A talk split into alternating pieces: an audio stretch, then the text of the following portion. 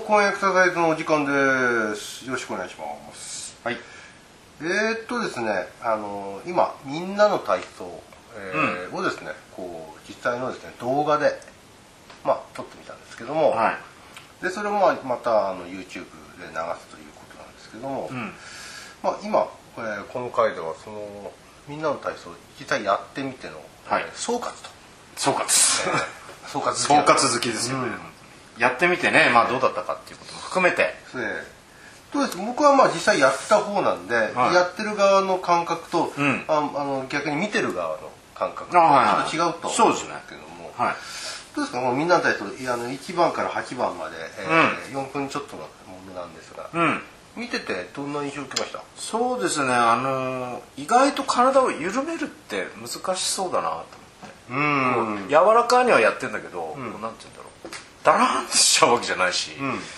適度に緩めていくっていうのは意外と難しいんじゃないかなと思いながら見てたのとギクシャク感ありますよね。そうなんですよね。実際自分でやっててもギクシャクしてるなんて、うん、なんか乗れないみたいな感じがね、うん。あとそのリズミカルっていうのが意外とこの緩いリズムリズムってやっぱり難しいんだなって感じそうで、早いんだったらパうん。ッパッパってやるから、まあついていけるように練習すればできるけど、ん。わざとスローテンポにん。リズムを合わせるって意外と難しいんだなっていう感じが。そうですね、でやっぱりこのラジオ体操でこう育ってきてるんで このなんていうんですかテンポにはなかなかな入っていけない。ラジオ体操っ子ですか、うん。あなんでね。でやっぱりそのゆっくりって難しいですね。しかもただゆっくりじゃなくてこう複合的な動きをゆっくりやってるんで、手に気持ちがいくと足のこと忘れちゃうみたいステップが入ったりとかね。そう腕の振りが入ったり、うん。膝の曲がりが入ったり、なうん。体の横倒し側屈が入ったり。なかなか難しそうだったなっていうのと、やっぱりこのトピックの6番。あこの半歩前荷重からうん。ランジ行くって結構これきついですそうですね。もうすでにね半歩の状態でもうかなりあのお尻の筋肉や大腿の筋を使ってるんですけど、そっからさらにランジに入っていく時に一気にこう大腿四頭筋のですね、あの負荷が増えるんですよ。これ見てると PT、まあ、理学療法士的に見てると半歩前荷重からすぐにそのそのままお尻下げたくなるんですけど、それだとあのすねの骨がですね、うん。床に垂直になってないんですよね、うん。でそこ戻すのが結構やりづらそうで、何回かダメ出しさせてもらったんですけど。狭いんですよ。いやいやいや狭いとか言わないで。やってる場所ですすごくやりづらく黒巻きの問題なので申し訳ないですけど。だからあのーまあでもえっと膝曲がってるその側でこう何ていうんですかねあの緊張されながら伸ばされながら筋活動してるっていういわゆる遠心性の収縮をしてるんですよね、これね。だからかなりきついですよでそやってる方こからまあ前にランジを見せてもらったことあったんですよ、うん。お宅の、うん。でやっぱりねあのすねがね鋭角になっちゃってるんですよ。あもうダメだってことですか？まあランジっていう定義からすればね、うんうん。僕が作ったわけじゃないんで、まあね。とところがこの半歩前荷重からラン戻すって結構難しいなっていう。ハードですね。うん、だからこの時がそのいわゆる遠心性の活動が高まるんですよね、大体初期それきついですよしかも若干筋肉使う筋肉がシフトしていきますからね。そうそうそうそう。これ結構実は正確にやろうとすると難易度高いですね。うん。うん。きついです。まあ,、うん。あの救いはですねその後にちょっと一回姿勢を戻してから、えー軽く膝の屈伸が入るんでここでちょっと一息そうですね。だけど2回目また同じ失敗繰り返したりね。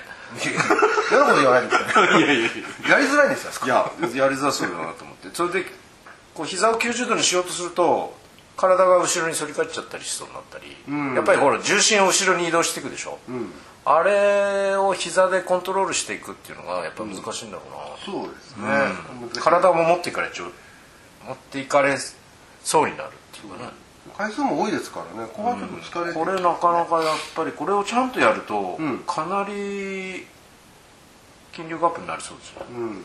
特にその持久性のええあの日常生活での活動をですねこううん。下,、下支えしてくれるようなそういう機能ですよねね。そんな感じで見てました、うん。あとどうでしたか？なんかあのーこう縮めてはピッと伸ばすっていうことも繰り返されてるんであ,、はい。はいれはね意外にやってて気持ちいいんですよ、うん伸ばされてる感がその前段の縮めてるところから入ってくるから。そうですね。この縮めがさっき言ったように若干こうなんて言うんだろうぎこちないんだけど、伸ばすのはもうはっきりしてるから。ピーン。と そうそうそうそう。しかもねやりやすそうに見えました。あのー同側の足と手あの体幹とそれからあのー上肢ですね。上肢体幹下肢がピーンとこう引き伸ばされていくんですよ単に上肢だけのストレッチや体幹側屈だけのストレッチじゃなくて一直線上に全てが引き伸ばされてる。全身がね。そう。うん、だからあのー突き出しの運動はですねやってて気持ちがいいかったですね。なるほどね、うん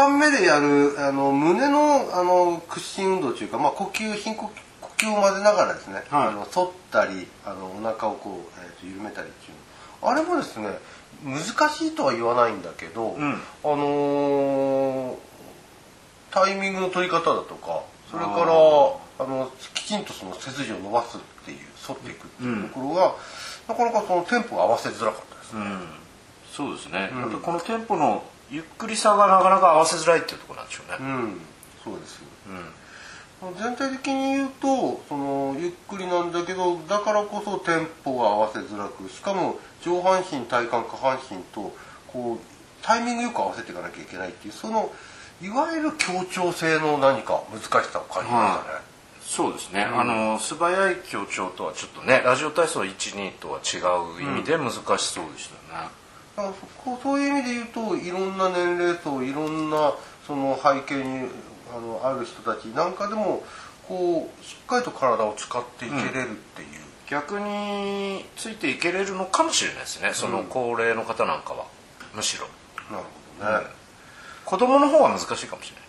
ああテンポがね。なんか素早く動い動いてしまいそうじゃないですか、うん、確かにね。それか筋力が低下してる人うん。がやっぱりゆっくり保持するってなかなか難しいから、うん。やっぱりこれはその人に合ったレベルでやっていかないと、6番目のさっき言った半歩前荷重からランジになっていくっていうのは、まあなかなかやっぱり何回も言いますけど難易度高いなっていうのと、まあ、全体にゆっくり動かすっていうことがこう難しいんだけど、それだけなんて言うんでしょうか。動きをフィードバックしながら、正確に確認しながらバランスを保ちそして若干持久性のあるタイプ 2A みたいな筋肉を使うみたいな、うん。そういう効果は全体としてあるのかなって感じがしました。